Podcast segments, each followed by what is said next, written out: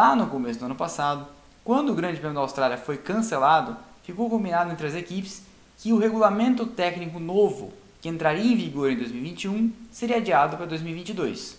Ficou combinado também entre as equipes que seria mantida a maior parte do regulamento técnico de 2020 para 2021. Foram mantidos também os pneus, porque eu não sei se todo mundo lembra, mas em 2021 entrariam em vigor novos pneus parecidos com os que correm na Fórmula 2, que também foram adiados para 2022. E aí a Pirelli avisou: todo mundo vai manter o regulamento técnico e eu vou manter os pneus. Só que os pneus não vão aguentar o esforço. Isso porque as equipes encontram performance nos seus carros na ordem de 10 a 15% ao ano. Mais performance aerodinâmica resulta em mais esforço em cima dos pneus. E isso ia começar a resultar em falhas. E a Pirelli não estava disposta a fazer novos pneus que iam durar só um ano. Então chegou-se a uma solução tampão a FIA determinou algumas pequenas mudanças aerodinâmicas que teriam ali o efeito de cortar de 10 a 15% da aerodinâmica total dos carros de hoje. São elas, a saber, a primeira, estão proibidos aqueles serrilhados e aqueles elementos vazados na borda do assoalho que tinham a função de gerar vórtices aerodinâmicos. Esses vórtices atuam para selar o ar que passa por baixo do assoalho isso para quê? Para maximizar o efeito solo gerado pelo assoalho.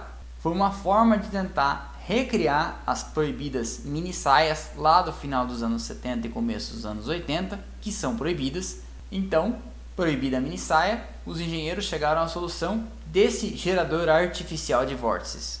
Pois bem, está proibido. A segunda mudança, ainda no assoalho, foi que a partir desta linha e gerando um triângulo imaginário, os assoalhos têm que ter esse corte, esse acinturado, para reduzir basicamente a sua área e com isso reduzir a sua eficiência.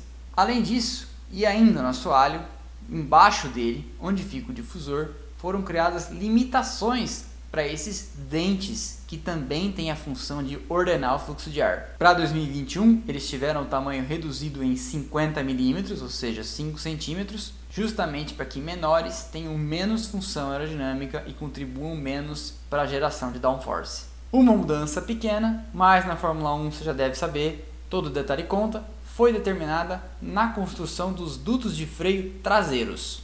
Eu explico. Você sabe o que é um winglet? Bom, Olha na figura. Isso aqui é um winglet, claro, na aviação. Pois bem, os dutos de freio traseiros também têm winglets, e a FIA determinou que eles sejam menores para essa temporada de 2021. Por incrível que pareça, e por mais discreto que eles sejam, esses winglets contribuem muito para a geração de downforce. E esse ano também foram limitados. Outra mudança muito importante, que não é exatamente nos carros, mas que vai ter direta influência na construção deles, é a entrada em vigor nesse ano já do teto de gastos. A partir de agora, as equipes vão ter que gastar no máximo ao longo de um ano 145 milhões de dólares. Para algumas, como a Ferrari e a Mercedes, isso significa reduzir o que elas gastam por ano a quase um terço. Para outras, como a Red Bull, é reduzir pela metade. E para algumas, como a Williams e a Haas, se ainda encontrarem gente para colocar dinheiro nos seus carros, vão poder receber. Em 2022, o teto cai de novo, de 145 para 140 milhões de dólares, e em 2023, mais uma encolhida para 135 milhões de dólares. Não entram nesse teto de gastos o salário dos pilotos e nem os três mais altos salários da organização. Por exemplo, um cara como Adrian Newey, que ganha parecido com o salário de um piloto bom. Outra mudança importante é a chegada do lastro técnico na Fórmula 1. Em algumas categorias por aí, os carros das equipes mais bem-sucedidas carregam lastro, sim, lastro, peso, punindo de uma certa forma quem tem mais performance. Bem, as equipes vão ter uma limitação nas horas de túnel de vento e no uso do CFD, inversamente proporcional à sua classificação no Campeonato de Construtores do ano passado. Por que inversamente proporcional? Bem, a tentativa é de aproximar o pelotão e assim a equipe mais bem sucedida ano passado, que foi a Mercedes, vai ter menos horas de túnel de vento para utilizar em comparação, por exemplo, com a Williams, que foi a última no campeonato de construtores do ano passado. Essa tabela vai vigorar até o meio do ano. E aí, em junho e julho, ali no meio da temporada, uma nova tabela passa a valer de acordo com a classificação de construtores daquela época que vai valer para o segundo semestre desse ano de 2021.